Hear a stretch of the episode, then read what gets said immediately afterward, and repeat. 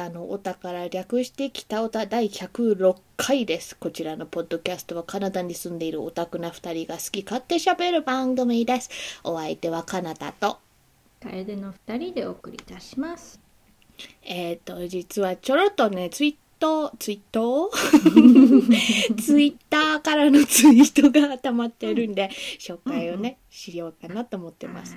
こちら、あの、100回記念の時にね、あの、返信してくださってたんですけど、ゆるふわいがぐり頭さんから、うん第100回配信おめでとうございます。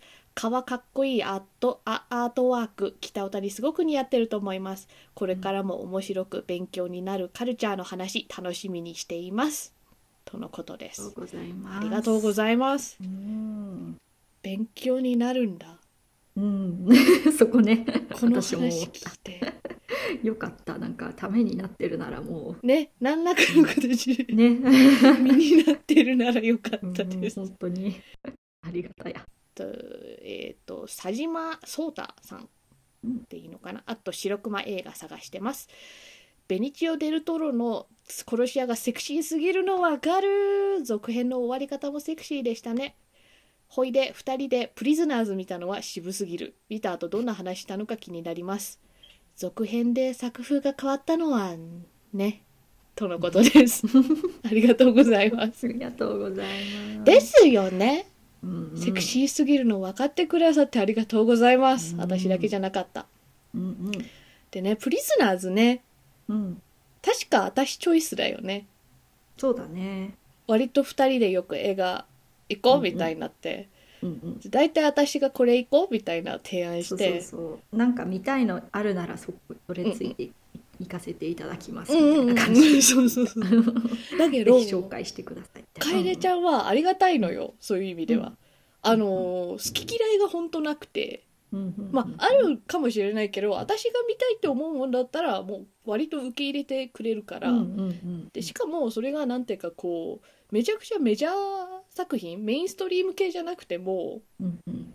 なんかちゃんとこう偏見なく見てくれて ななんだろう時々なんかアートすぎる作品とかちょっと要するになんかなんだなんだっけインディーっぽい感じの映画とか見たら、うんうんなんかそれがいつものディズニー映画とかと文脈が違いすぎて、うんうんそれそこの齟齬がもうなんか違うイコール受け付けないみたいになっちゃう人もい結構いるのよ映画見る人でも。なんか映画イコールエンタメみたいななんかそういう大衆向けしか見てこない人でね。だからそういう人とちょっとなんか例えばプリズナーズなんか見に行ったらようわからんイコール嫌いだったになっちゃうのよその人の感想が大体だからなんで嫌いだったかとかそこを突き詰めるのも、まあ、感想会のさ楽しさだと思うんだけど、楓ちゃんの場合はなんかそういうフラットに見てくれてでもしあんま合わなかったらなんかそこの原因追求もしてくれてただ合わないなって終わらないっていうのが楓ちゃんのありがたいところですね。そっかうん。気づいてなかったぜ。あそう。いや本当こうあのだってメインストリームの作品も見たいけどさなんかそうじゃないのも見たい時に、うんうんうん。やっぱ選ぶのよ そういう意味で。なんか行ける友達とか。うんうんうんうん。だってなんか自分はここっちは結構面白くてさテンション上がってるのになんかいまいちだったねみたいに言われたらちょっとこう、うんそうね。どどこが？みたいな言っても、ううんうんーんなんとなく？みたいなとこで終わっちゃったらうんうん。うーんってすごいもやるんですよ私は。なるほど。語りたい欲が そう。要求されない。そうそうそうそうそうなの、まあ要求じゃない。ん？ん？え解消されない。はいそうそうそう。っちそっち。あとなんか人によっても映画ってなんかこうただすることみたいな例えばこうちょっと散歩するみたいななんかそういうこう一日のアクティビティみたいにカウントするタイプの人もいてそういう人もあんまり映画見た後感想会しないのよだからこっちはめちゃくちゃ語りたいのに「面白かったね。じゃあお昼どこ食べよっか」みたいなすぐ映っちゃって「うん。ででえ今見たじゃんすごいの」って「1時間半すごい濃いの見たじゃん。それだけでいいの?」みたいななんか思いの丈とかないの？って思うんだけど多分ないんでしょうね。なんかただこう今日は映画を見たはい終わりみたいな感じで完結しちゃうタイプの人もいて。うんうんうんそういうタイプの人ともなんかこう熱量が違いすぎちゃってね私とその人の。なんかもやって終わっちゃうからうんうんだから楓ちゃんはその感想会のにもめちゃくちゃ付き合ってくれるから。しかも聞くだけじゃなくてちゃんと楓ちゃんの意見も聞けたりしてなんかこううんうんね楽しいです。うんうんうん。よかった。うんうんプリズナーズ見た後の2人の感想は、うん。確かなんか割と2人とも圧倒されててうん。出てきてなんかすごかったねみたいな。うちらにしては語彙力ない感じ。そうそうそうそうそう。ほわーみたいうんな。なんかうんわかる。なんかそういう感じだった気がだっする。たよね。うんうん。だからだからなんかそういう感じでもこう気まずくならないから楓ちゃんうんうはん。出勤かった。わーい。いやでも確かになんか、確かにというかうんうん。かなたちゃんのおすすめけする系はうん。大体面白いからそこにはすごい信頼をこうしてるからなんか、うん、そりゃあかなたちゃんが見たいんだったら見る価値あるんだろうなみたいなノリでいつも言って言ってる気がする。あざーす。うんうん、あだから、あとはね苦手なタイプの人がうん。映画見るのにねいろいろ条件付けがあるんですよ。私ごめんね。あの私みたいに映画をものすごい見てると全部面白い映画じゃないって分かって見てるわけよ。うんうんうん。なのになんだろう。映画館に1年に数回しか行かない人とかの中で時々、うん毎回なんか90点以上の映画を求める人みたいなのがいてうんこっちとら予告見ただけでそれが分かるわけないわけよ。でなんていうかそうそうやってこうあ今年のトップ5入るわみたいな映画に当たるかまあまあ面白かったなみたいなそれかまあダサくかもしれないけどうんうんあのーなんか見たなみたいな感じになるのかっていう博打も打つのが好きなわけ私割と。うんうんうんなんかあんまなんか、まあ、予告一回さらっとどんな内容かなどんな空気かなって見るけどあんまリサーチしないで私はねうん見に行くんだよね。なるほど。だからなんか90点以上の人を常に求めるタイプの人と私がなんか、あのーよくわかんない映画とか見に行ったらなんかお金の無駄だった感みたいなのが出されてしまって。うーん申し訳ねえなとはなる。でも私だって知らなかったんすわ。だから楓ちゃんはそういう文句も言わない。うん。なるほど。まあ何事もね経験してみなきゃあ分からんそうそう。そうそうし何が刺さるか分かんないしね。そうそうそうそう。うよね。そう。でもね数回行く人はね多分もっとこう吟味していきたいんよな多分。なんかね。せっかくこううん特別なわけよ。そうね。映画館に行くのが。うんうんうんだからその特別な一回をなんかようわからん映画に費やすのがみたいななるんだろうな。まあの頃うん。あの頃っていうかよよく言言ってたコロナ前とかは、まあ割と週1ぐらいで見てたからね私も映画。そうそうそうだよね。ね一緒に。だからやっぱそれだけこう気軽に行くものっうんうん。ていう感じを私は受けているんだけれども、うんうんうんそうじゃない人も確かにいるよね。そうそう映画館行かないっていう人いるよそうそうそう。うんうんうん。だからなんかスタイルが合わないんだろうなって私とうんうんうんみたいなうん感じです。なるほどね。というわけで私の映画に一緒に行く誘う人のこだわりの話になっちゃった。めんどくさいっていう。は一緒に。ねえ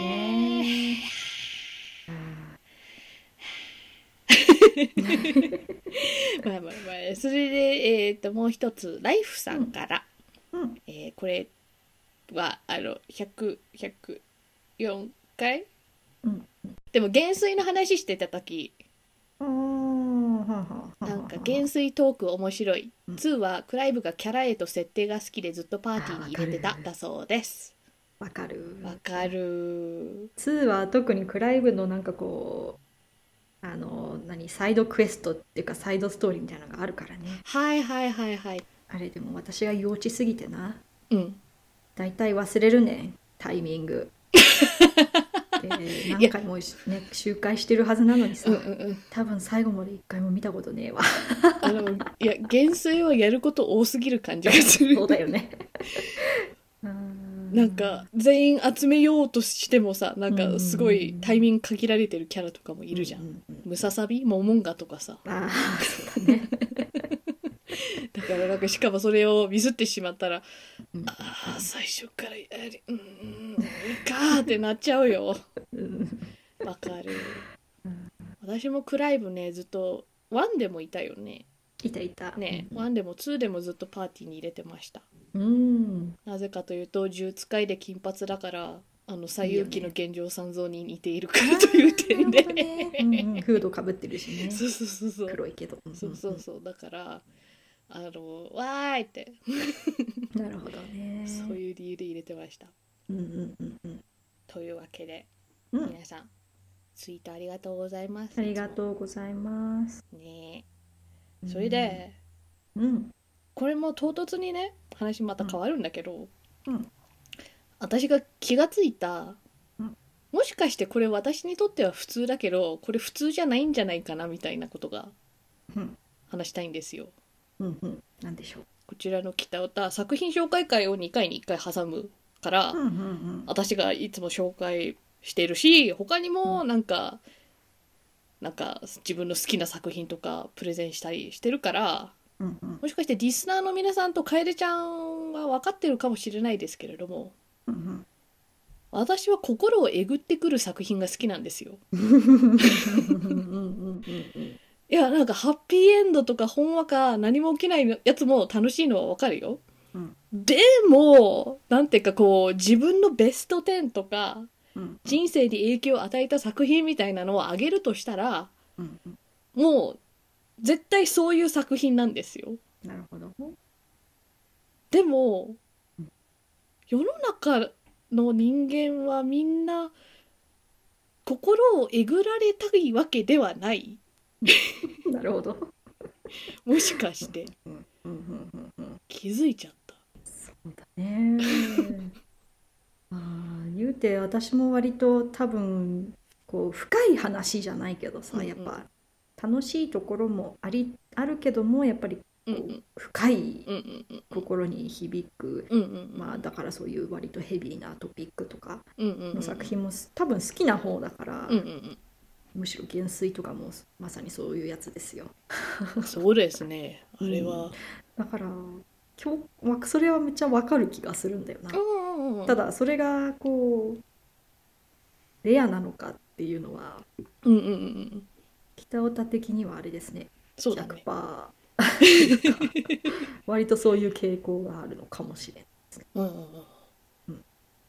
いやレアかねどうかとかはちょっと私も分かんないんだけどうんなんだろう。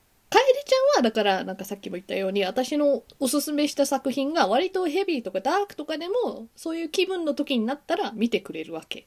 うんうんうん見てくれない人の方が多く感じるんですよ。うんなるほどね。ああ真面目な話かイコールもうなんかもうつまらんなみたいなとか。なるほど。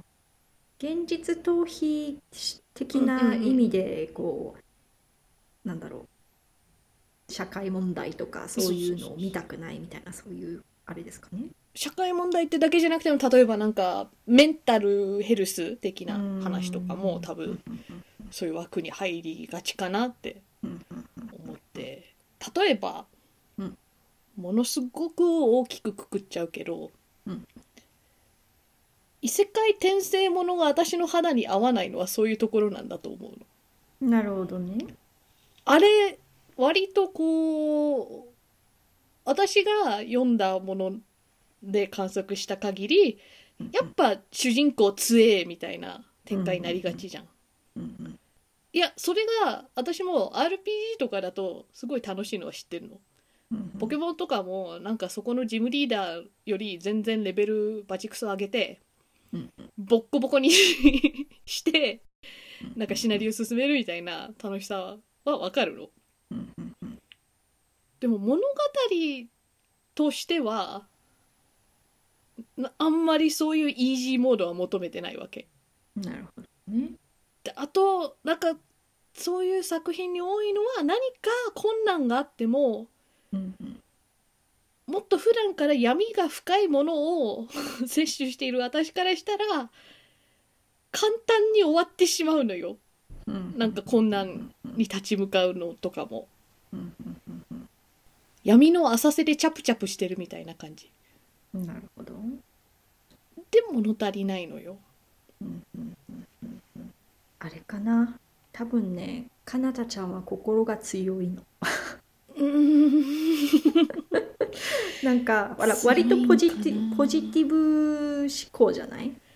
そう思う？うんうん思そっか。う、うん、だから 多分こう心が疲れてる時はそういうこうめっちゃライトな話の展開的には問題がありつつもうんうんまあ割とすぐ解決するっていうのでうんうん。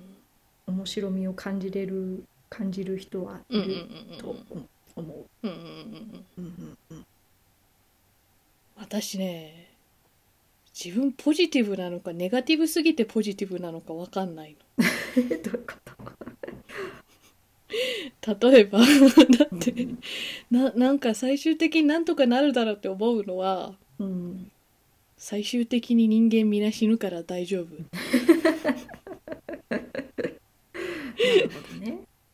それとか自分が失敗したりしても落ち込んでも大丈夫。私なんてこう砂浜にある一粒の砂みたいなもんだから私ごときが失敗したってこの世に何の影響もない母みたいな。自己肯定感があるのかないのかみたいな。でしょ？わかんないの。でもまあそこそれで立ち直れる立ち直れるっていうか切り替えられるからやっぱりこ最終的に目指してるところが死だよ。う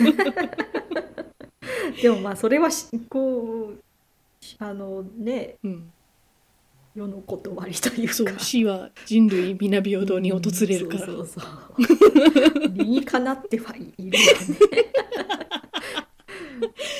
いやーそうだからネガティブすぎて逆にポジティブと私は思っている、なるほどね。うん、この世で何しても結局意味はないんだよ。なぜなら人がみんな死ぬから。うん。あとはねうん。頭を使う作品も好き。うんうんうんうんどういうなんかミステリー系とかそういうそうそうそうミステリリー系とかでもいいし例えば「進撃の巨人」みたいな何かうん。そのその世界の何か秘密みたいな設定とかなんかそういうのもいいし私が好きなだから恋愛とかヒューマンドラマ系はうんなんなんかそこの人間の内面の語りもこの人はこうなんだよみたいなのをこう非常によく見せてくれるやつでだからそういう意味ではテンプレ的なキャラとかが出すぎるなんかテンプレだからお約束だからステレオタイプだからみたいな展開がありすぎるとついていけないというか面白さが分からなくなってしまう。そこの病なんでこの人がこうやったのかが面白いところやろがいみたいなところがあって、うんそうじゃなくてこの人が何々っていう属性だからこういうもんなんですみたいに言われたら。うんなるほどね。うんはあ。はあ？みたいななんか。なるんですよ。なるほだからなんか頭を使う作品とか心をえぐられる作品ってのは疲れるっていうのも分かんだけど、うん。なんかその達成感というかこう運動した後のいい感じの疲れみたいな、どうんわかるわかる。なんとなくわかる。うん、あなんかプリズナーズのなんかすごかったねはわ割とそういう疲れだったと思うの、うんうんうんあの映画もうハートやばくなかった？うんやばかった。ローラーコースター。これどうなっちゃうの、人死んじゃうの？うわーみたいな、うんうんそれが割と最後まで続いたからなんかそれが解決されて、うんはあみたいなすごかったわみたいな感想だったんだと思う。なるほど。私フィクションでは筋トレしたいのかな？そういう意味じゃ。頭と心の体操をして、なるほどね。うん、なるほど。感受性が豊かになるんだきっと。やって。なのかな？なるほど、うんうんハート強いって言ったけど逆に感受性豊かになったからねなんか、うん。私もっとこ子供とか若かった頃の方がサイボーグだったよ、なんかあんまり泣かないしなんか、うんうんうん。犬猫死んでもふーんみたいな。なんかそういうもんだよねみたいな。感じだったんだよ。なるほど。それが今や子猫を飼い始めた人を見るだけで泣いちゃうの その猫もいつか老いて死ぬんだ。そして私や。そこには悲しい別れが待ってるんだ。この人の十何年先かもしれないけどうーってなって泣いちゃう今や。なるほど。心強くなってるのか逆に弱くなってるのか。想像しすぎて。心があれだよ。うん。フレキシブルなんだよ。あしなるって大事よ。ああこのままねピヨンって戻れるわけですから。なるほどね、うんうんうん。フレキシブル。いやなんうんうん。なん柔軟性がある。そうだね。てか。うんうん。あー。それいい考え方だな。うんうんうんうん。なんかへこむ時はへこむけど。うんその後ビョーンって戻ってこれる。うんうん楓ちゃんはう。まいなそう。いう。なんかぴったりな表現見つけるのがそそう。かなわいいや割とだから私のこう。いう。ななんとなくこう。なんだよねみたいな考えをう。んう。んう。ん話してはう。まい具合になんかまとめたり効果みたいななんかう。んう。んまとめう。んやっぱりまとめてくれたりして、本当えーほーってなんかこう。急にストンってね自分の中でこう、カチッとはまるみたいな感じがなるほど。ある。いやむしろ私がいつもこう思ったこととか感想とかむしろそういうプリズナーズとか見て、うんうん。こうなんか湧き出てくる感情を全て言葉にしてくれてるのはかなたちゃんかなって思ってた。あ。そう？うんうん、いやでも私話長い同じことを永遠に15分ぐらい喋ってる。で編集で時々思う。これ2回ぐらいおてか3回ぐらい同じこと言ってるからカットしようってなってるんで皆さんは短縮されたバージョンを聞いてるんですけど。分かったからって自分でそう思いながらカッツしてますね。でもまあお互いそう思ってるなら割とやっぱりうん。こういい相性いいのかもね私たち。イエね、ーイ、イエーイ。まあじゃなかったらね106回も続いてないですよ。そうだね。106回プラスリアル生活でもそう。めっちゃ喋ってるから。そんな続かんですよ。ですね。でね実はもう今年の年始からもね私はうんうん。心をえぐられ続けていまして、ほうほう。まあ、自分でそういう作品を見にえぐえぐられに行ってるんですけど、例えば「クイアアイ」の新作がうんうんうんうんシーズン 5?6? うんうん。だっけ？シックスかな？シックスか。うん新しいのが来たんでうん見に行って、うん見ましたよ。あ見た、うん。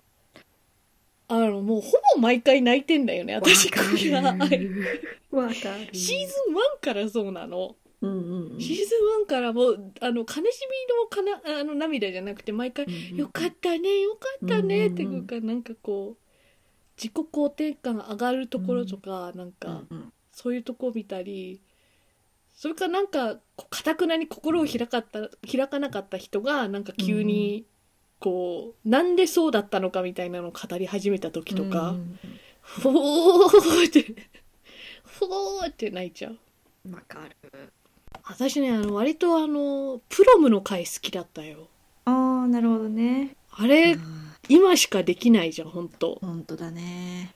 もうシーズン6だからさクイアアイうんうんうんもそこそこ、まあ、回数やってるわけじゃん。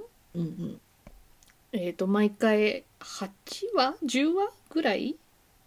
とかあるっだけね。うんうんそれがかけ6プラス1回なんか日本スペシャルも入ってたよね、うんうんなんかそれもシーズン6に入ってるっけ？それともあれは別だった？っけ、あれは別な気がする、うん。これさなんか私が子供の頃とかやってた番組の最近リメイクなんだよね。うんうんうんうん。でもその私が子供の頃やってたやつはもう全然見てなかったんですよ。うんうんうんその頃は、えーと「Queer Eye for the Straight Guy」っていうタイトルだったんだよね。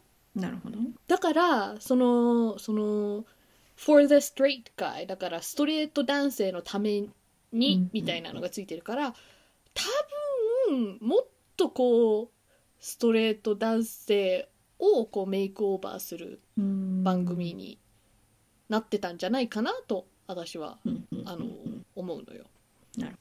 でなんとなくなんだけど本当この番組ねその当時見てなかったから実際どうなのかわかんないんだけど、うん。なんとなくその頃の私のなんかポップカルチャーの認識だともっとクイアとかゲイの男の人はいわゆるおねえ言葉で喋ってなんか、あのー男だけ女性っぽくてうんうん。でイコールだからなんか女性っぽいイコールファッション系に強いとかなんかそういうストレート男性は気がつかないなんか女性的なところがあるみたいなステレオタイプがもっと強かった気がするの、だからなんかそのまんまだと2018年にリメイクすると聞いてうんうん。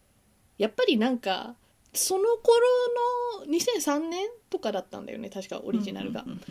だから2000年代のそういうもっとゲイっていうステレオタイプそのまんま持ってきちゃったら大失敗するなとは思ってたのよ。でもいざ蓋開けたらもうほんと全然そういうステレオタイプとかなくて。うんうん。でも1話からシーズン1の1話からクソポジティブすぎて。なんか眩しいとなりつつうん。あのーいいいいなって泣いて、うんうんもうドハマりして。うん。私ももうね一番最新のエピソードたちを見た見てうんうん。いやもう一回シーズン1から見ようってな思っている。るー なるー。だからなんかクイアアイうまいなって思うのがうん。だからなんかドポジティブではあるじゃん。うん。でもその闇に触れないでなんか臭いものに蓋してドポジティブなんじゃなくて、うんそういうとこもあるよねみたいななんかアグノレッジってなんだ？認識？うんうん認知？みたいにして闇があるからこそ光が強くなるみたいなうんうんうん。構成になってる気がして。うんうん。で割とこうメインストリームだからなんかこれはゲイの人向けの作品ではないじゃんなんでか、うん。観客は一般向けと言いますか。そうだね。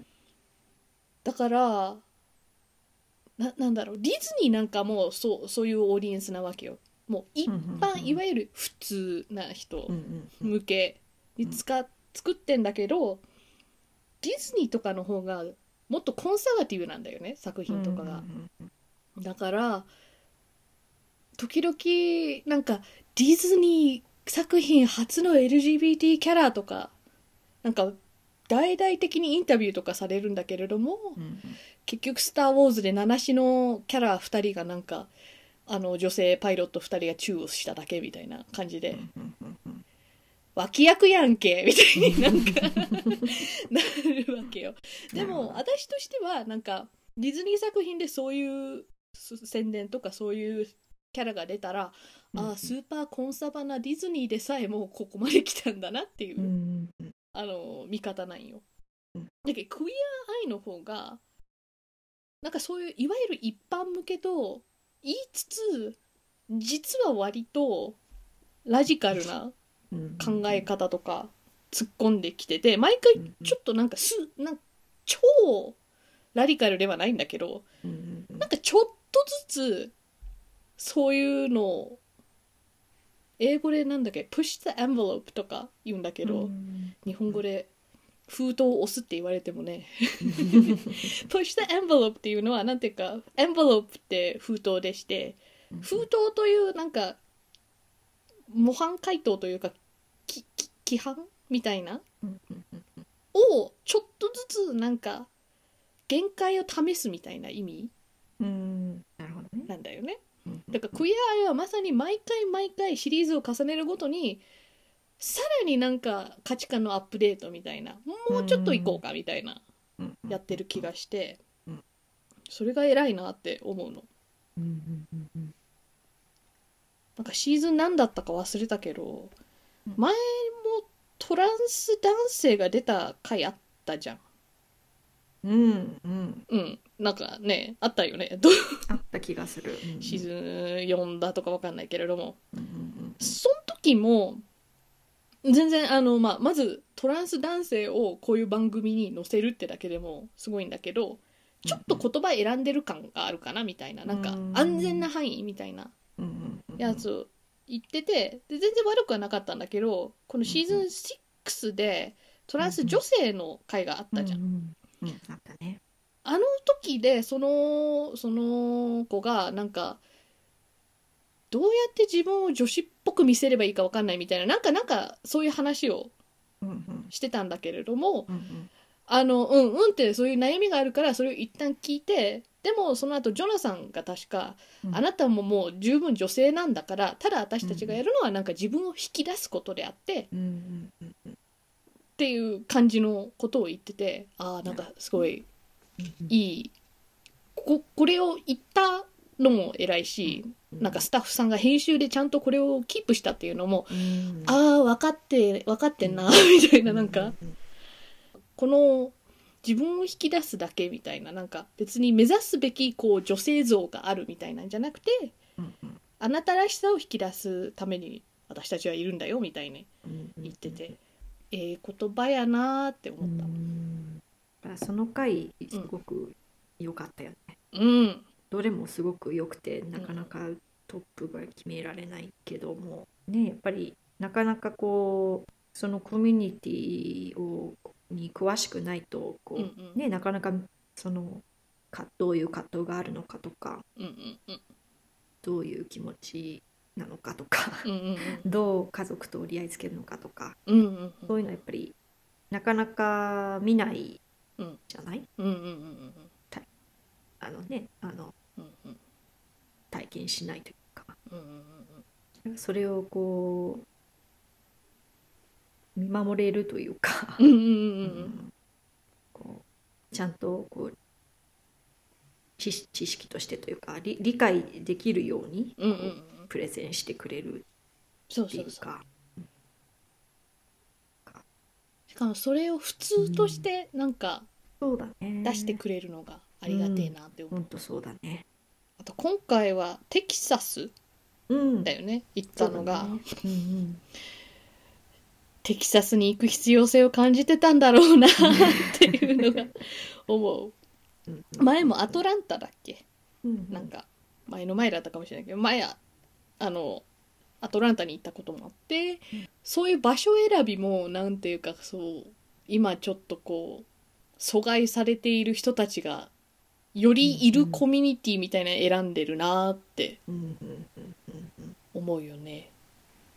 だからテキサスってなんだろう日本の人どれぐらいテキサス州知ってるかわかんないんですけど まあ要するに私もね実際行ったことないし住んでるわけでもないから私もなんかふわっとした説明になっちゃうけれども、うんうん。まあアメリカの中でも割とコンサバな州なんですよね。ね。うんうんうん。あのなんかカウボーイがいて牛がいてうんうんうんビーフみたいな。割とそういうテンプレアメリカンカウボーイみたいな州でもあるんだけれども。でもそういうコンサバな州ってね面白いのがうんうんなんか州全体を見るとめちゃくちゃコンサバなんだけど例えばテキサスだとオースティンとかうんうん。あの都市部うんうん。とかになるとめちゃくちゃリベラルなの。うんうんうん。でなぜかというとそういう要するに田舎のコンサバなとこが嫌になってうんうん。都市を目指すんですよ。なるほどな。でそうそういう目指す人が大体リベラルリベラルっていうかまあ迫害されてるからとか嫌だから目指すみたいなことが多いから、うん。だからテキサス州は例えばめちゃくちゃコンサバなんだけれどもうんうん。そういう都市部になるとめちゃくちゃなんか LGBTQIA のスポットみたいななんかが盛んなコミュニティができてたりするんだよね。うんうんうんだからそれはテキサスに限らずなんか割と他のどこのなんかコンサバな州とか国とかでもあるうん。ことらしい。うん。うん。あとテキサスはねなんか LGBT にも優しくないだけじゃなくて割と女性にも優しくない州でして、うん。なんだっけ去年とかね割とあのーあのーなんだ避妊じゃねえやアボーションってなんだ？あーえっ、とえっ、と中絶です中絶それ。うん。中絶の手術を受けるのをなんすごい短くしたんだよ。なんか初期の6週間だか分かんないけどなんかあ普通気づかなくてもおかしくないぐらいのうん。なんか期間じゃないと中絶ができないみたいになったり。ーあー。それとか中絶を手伝った人もなんか罪に問えるうん。法律みたいなのを出したりして、そういう意味でもなんかあんまり女性にも優しくない州なんですよね。だからそういうの多分聞いてクイアアイがじゃあテキサス行くかみたいになったんじゃないかなと思う。だからそういう話以外にもさなんかこのシーズン6のどれかでもホームレスシェルターソーシャルワーカーの人うんの会とかあったじゃん。ああいうのもなんか地味にいいなって本当思うの。なんかこういう問題が社会問題があってそういう、この番組では直接なんかそれをただ扱うドキュメンタリーではないけれどもそういうホームレスの人を支援する人をフィーチャーすることによって、うんうんなんかこの番組の価値観が見えるよねっていうそうだねそれとか地味に好きなのがなんかジョナさんが美容師うん。うんじゃん。だから毎回髪とかお顔触るときに触ってもいい？って聞くのが。あれは地味に好き。うんうんなんかもちろん美容そういう職業の人だしなんかそれのスペシャリストとして呼ばれてるわけだからうん急に触ってもそんな怒られたりはしないと思うけれども、うんなんかそういうところもそのコンセントうんコンセント、同意？同意。うん。をあのちゃんと得てからひ他人の体触るんだよみたいな。うんうんうんワンステップをちゃんと毎回見せるのが割と好き。うんうんででシーズン1今見るとさうん。シーズン1見てた当時も私も別にそんな嫌いではなかったんだけど今になったらいらんかったなみたいな思うのがさうんなんか一応この正解のファッションとか正解のなんかスキンケアルーティンとかを見せてうんでその後一旦この Fab Five が帰った後そのうん。メイクオーバーされた当人がそれをちゃんとフォローしてるかみたいなちゃんとやってるかどうかみたいにチェックしてたじゃん。うん。それでちょっとなんか例えばなんだろう乳液の順番間違えたりとかしたら、うん。ああ違うみたいななんかいうやつがあったあったね。よねうんだからなんかあその部分もそんなになんかこの5人だから意地悪な感じで「はいダメ減点30点」とかなんかそういうこと言ってないからうんあんまり悪くはなかったんだけどうんでも言うてやっぱりダメ出しみたいなもんだから、うんうんなんかこのスーパーポジティブな番組にシーズン6になったらそういう部分なくなったじゃん。うんうん。なんかあのその後彼らはどうしてるかみたいなのは見るけれどもうんうんそういう間違ってるかどうかみたいにチェックしなくなったのがうんうんあーなんかこの番組自体もそうやって変わっててうん。いいなってうん思った。お気に入りの人とかいる、に難しいけど、うん。あれも割と箱押しみたいなもんだよねあの5人うんはあの5人じゃないと成り立たんっていうのはあう、る、うんでも私はうん。単にお世話になりたい、お世話になりたい。なるほど。選んでほしいと服を。えじゃあたんじゃないけど私が今度またやってあげるよ。えぜひ。なんかうん。こうなんだろう。毎回うんうん。あの「Do you feel sexy?」って言うじゃない？聞くじゃない、うんうんあれもなんかなんかそれでも結構みんなこうテンション上がってこううんうんうん。ダンスっていうかなんかウォークしたりとか、うんうんうんポージングしたりとかいろいろしてて、やっぱなんか偉大だなって思うわけですよ。着てるものおの力とか。うんうんうんうん。だからで一番そこがこう個人的には自信がないエリアなんで。はいはいはいはい連れてってほしい。なるほど。享受してほしい。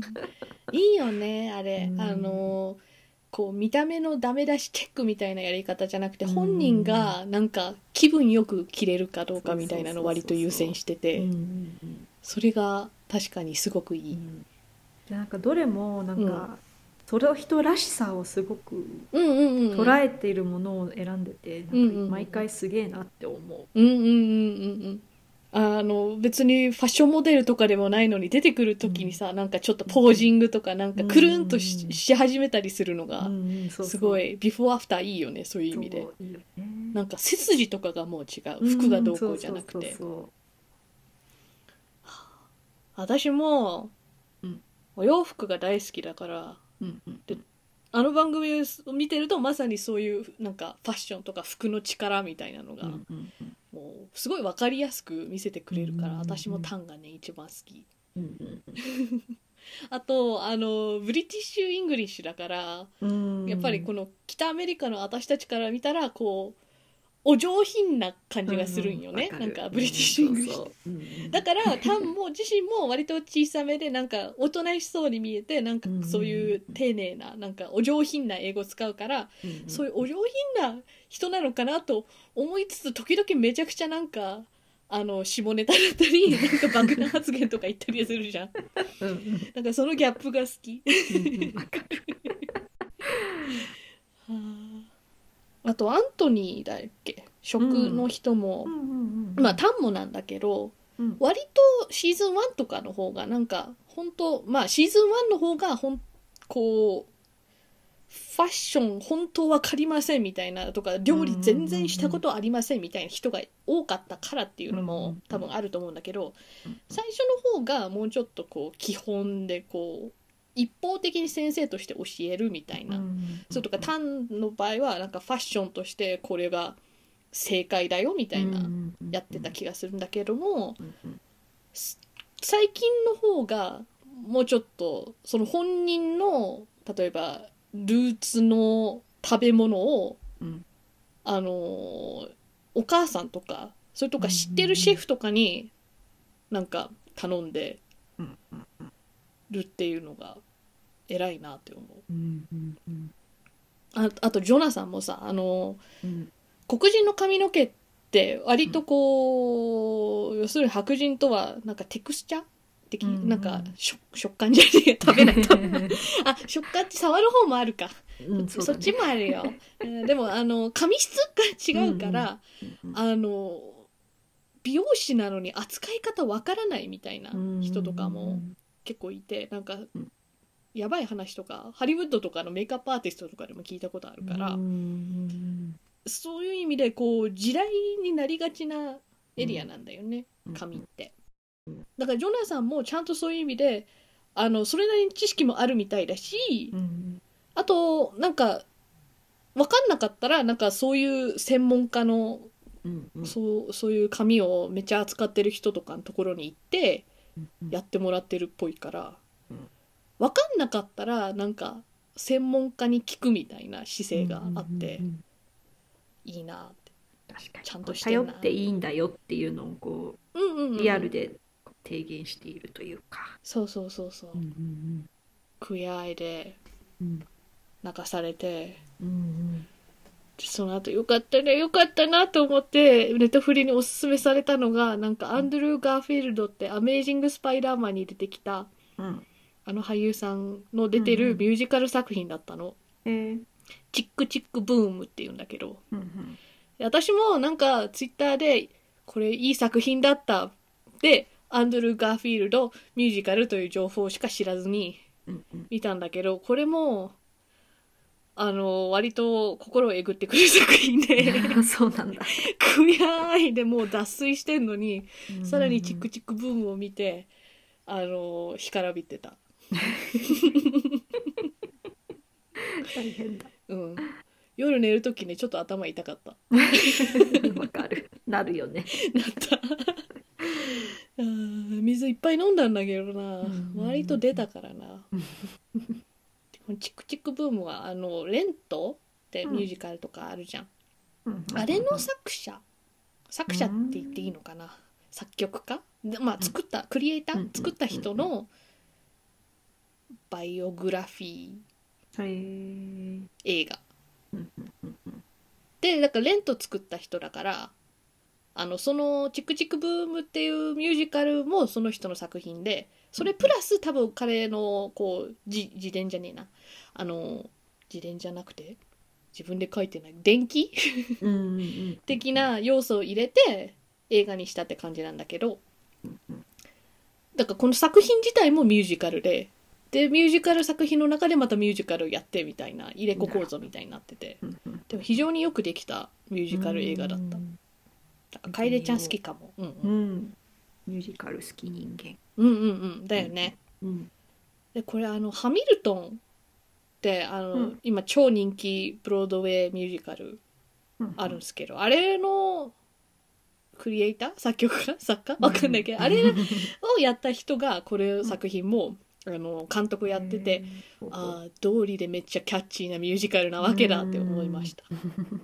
ハミルトン見てないんだけれどもハミルトン見た人全員がすごい面白いって言うから大ヒット作品ですよ。え楓ちゃん知らない？初めて聞いた。多分。ハミルトン？多分。嘘、うんそうですね。あのもうここ45年ぐらい大ヒットですよ。マジか。うん。へーちなみに私もそれは見てないんですけれどもハミルトンのなんかその舞台でやってたやつをこうこうカメラで撮ったやつが確かディズニープラスで見れます。マジ？うん。見よ。だからハミル、うん、ディズニープラス入ってる人はぜひううんうん。私も見てないけれどもいいと聞くんで、うんうんなんか楓ちゃん2つもミュージカル見れるよ、本当だね。うん、ぜひ見よう。ハミルトンの方はねよくわかんない、見てないからね私もできるだけ情報を入れずにもし見る機会があったら見たいから、ふわっとしか知らないんだけど、なんかアメリカの歴史のファウンディング・ファーザーズとかが関係あるやつ。へえファウンディング・ファーザーズってね、うんなんだろうね。ファーザーはお父さんなんだけど。創始者。そうそうそうそうそう。だそう、うんそれで言えばいい、うん作ったお父さんじゃない 創始者アメリカのだからなんか創始者の人たちの話で。うんだけどモダンに作っててなんかラップがありのヒップホップありのみたいな感じらしくて。面白いらしいや。うんとまあ心をえぐられるやつを見ながらうんうん。心えぐられるからっていう理由で見てくれない人もいるんやなって。そうかその後なんかこう頭が痛くなりながら寝てた時に気がついたんですよ。みんなこうやって頭痛くなりながら脱水して寝たくないのかみたいな。そうじゃない人もいるのかって。私的にはねいいことなんだけどね。なんか映画でそこまで泣けたみたいなのがうんうんうん。泣いたうーうーあーよかった。泣かされて喜んでる。え？どういうことだ？というわけで北歌の皆さんはどっちかな？ね。よかったら教えてください。うん。えー、北オタはお便りを募集しています。ツイッターでハッシュタグ北オタもしくはメールフォームから送ってください。うん。ではお相手は楓とカナダでした。それではまた次回。さようなら。ここの間ねあの1ヶ月に1回のポンポンペインの時期だったんだけど、うん